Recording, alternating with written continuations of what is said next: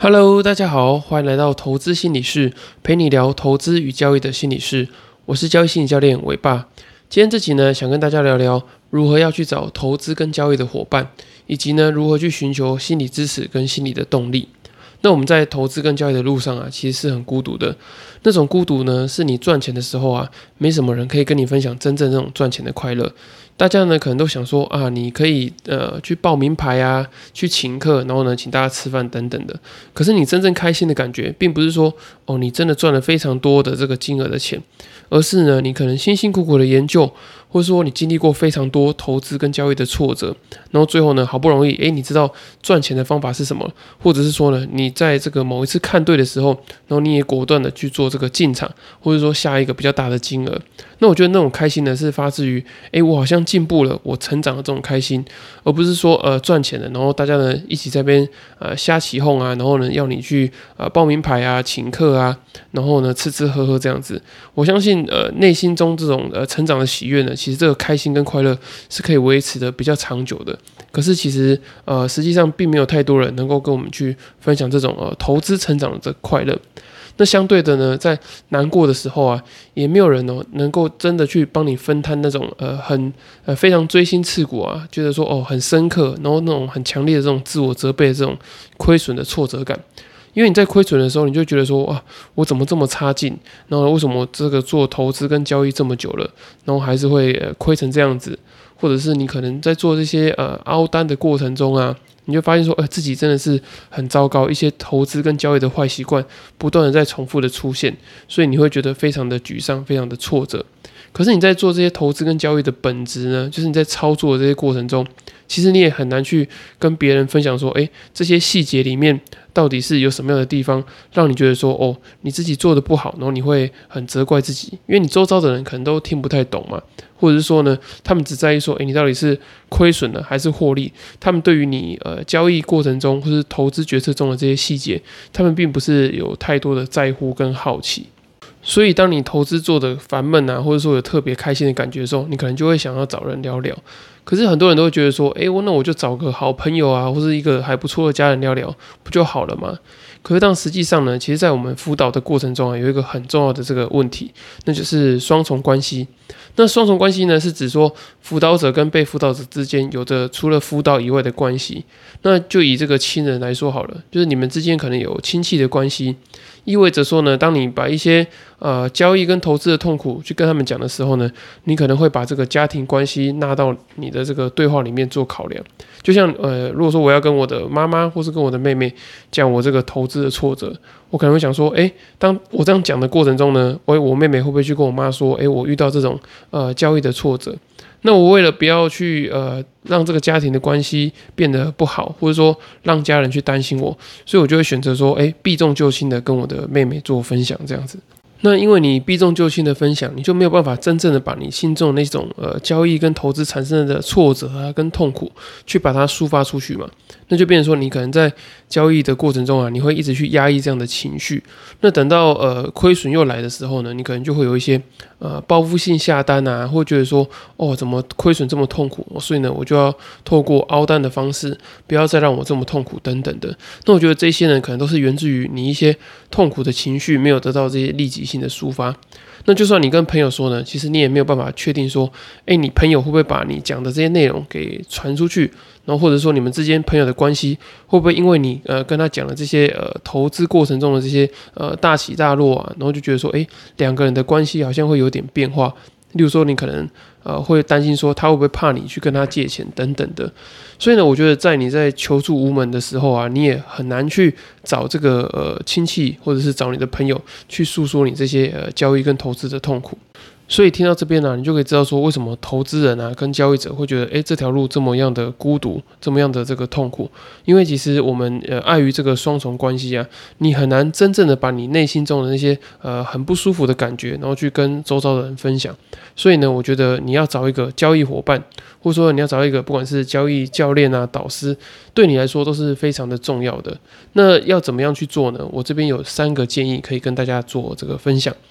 那第一个呢，就是可以去参加一些交易的群组，或者是呢，你可以创造自己的一个小群组。那我之前在呃交易觉得说，诶，有点没有办法进步的时候啊，我刚好听到有一个交易者在分享，说他之前有一次在交易很低潮的时候啊，他就会找几个呃交易的伙伴，然后呢创了一个小群组。那在这个小群组里面呢，他们会互相分享一些交易的心得啊、交易的痛苦等等。然后他说他在那一段时间比较低潮的时候，是这些小群组里面的伙伴。然后呢，彼此的分享，彼此的打气之后呢，他才慢慢从一个低潮的状态，然后变成是诶获利还不错的状态。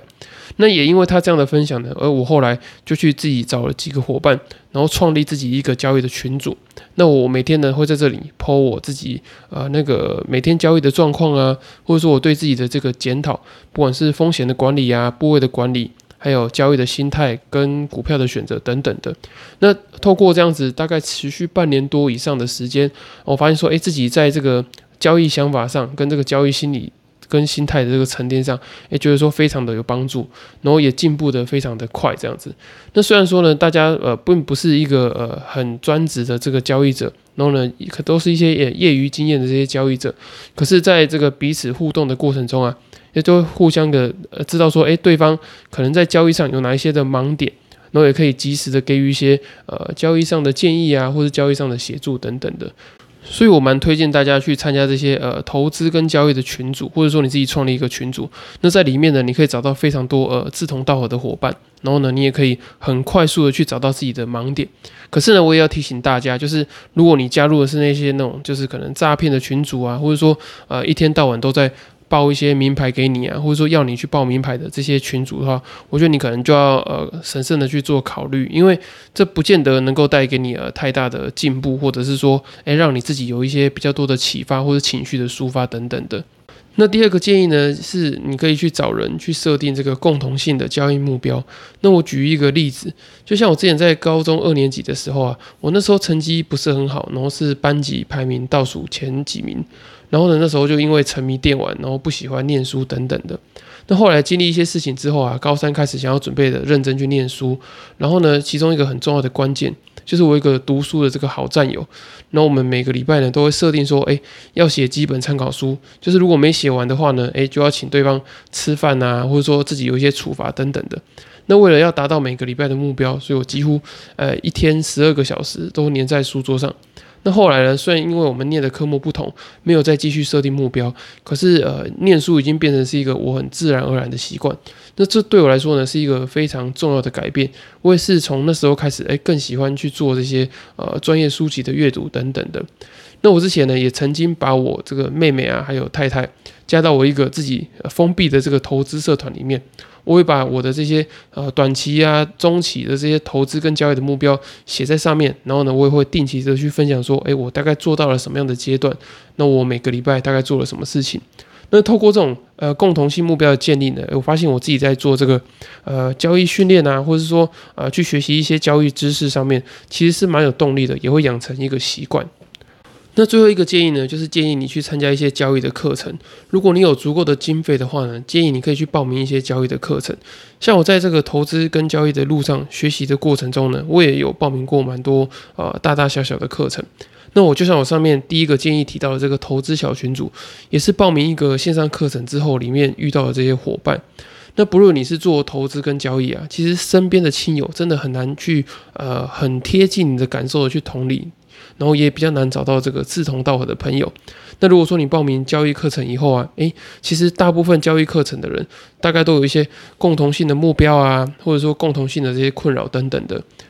像我之前呃开了两次的这个交易心理团体的课程啊，来上课的伙伴都是因为希望找寻到这个交易心理困扰的处理方法，然后也想说，哎，探索自己的这些心理议题怎么样干扰自己的投资跟交易。所以呢，他们在各这个课程中呢，都可以针对自己过往的这些经验啊、交易的挫折侃侃而谈，不会有太多的这些挂碍，然后呢，也很快的可以去建立这个彼此的信任感。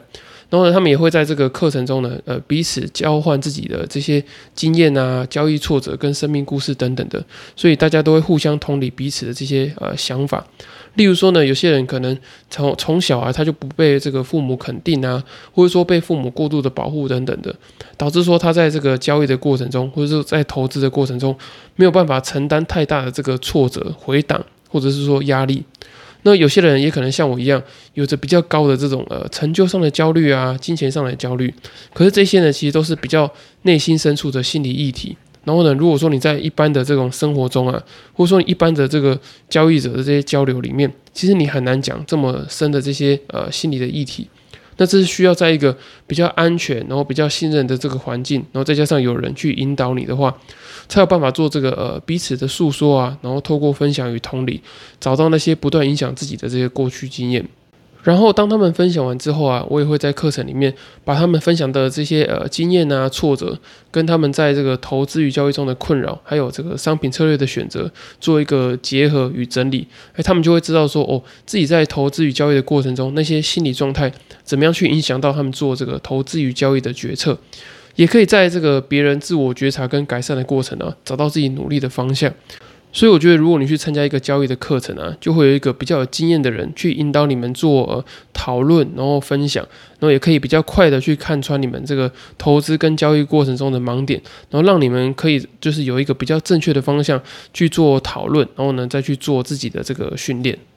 好，以上三个方法呢，就是我觉得，如果你想要找一个交易的伙伴呢，去给你这个心理支持，还有心理动力的话，我觉得以上三个建议是还不错的方式。那我也想跟大家分享，就是我在交易者的一百零一堂心理训练课里面，我有看到说，他说一句话，我觉得蛮不错的。他说：“人们之所以呢会聘请这个训练师啊，或是教练，是想把这个个人发展的程序转变成一种人际间的程序。那这也是促进学习程序中最有效的办法之一。那这个意思呢，就是说，当我们跟别人一起追求某一个目标的时候啊，我们会强化自己努力的动机。我们会觉得说，诶，我们有一个人际关系的支持啊，或是这个人际程序上，我们需要去呃给别人承诺，然后呢，承诺说我自己要做的改变。”所以，我在这个呃交易的进步上，我必须得要有更多的这个努力。那透过这样的方式呢，会给你自己蛮多的心理支持，还有心理的动力。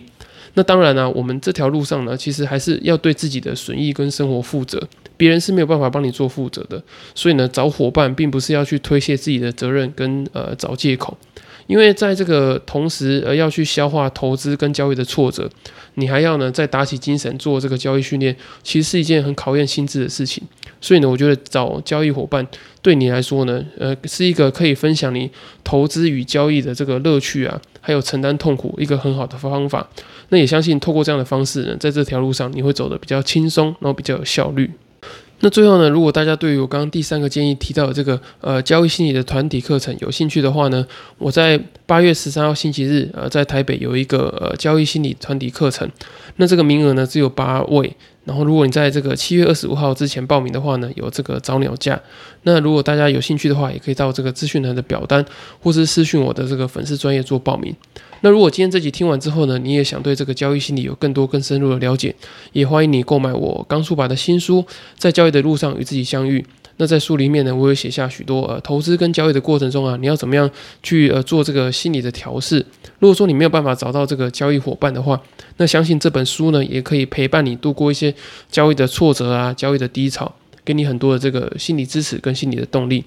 那如果你没有时间看书，又想要快速的找寻自己交易心理的盲点，改善交易心理素质的话，也欢迎你透过这个线上交易心理咨询的方式，你可以呃透过一样是这个资讯栏的表单做报名。因为有些人他可能不擅长在这个呃交易心理团体课程里面去分享自己，那你也可以透过这个呃跟我做这个线上交易心理咨询的方式，我可以帮你找到呃投资跟交易过程中的这些呃心理的盲点啊，或者说比较常见的这些呃心理的干扰。那如果说你都没有付费的考量的话呢，也欢迎你透过第二十四集的题目，你可以整理出来，然后呢传讯息或者寄信给我，我可以帮你做一个免费简易的交易心理咨询。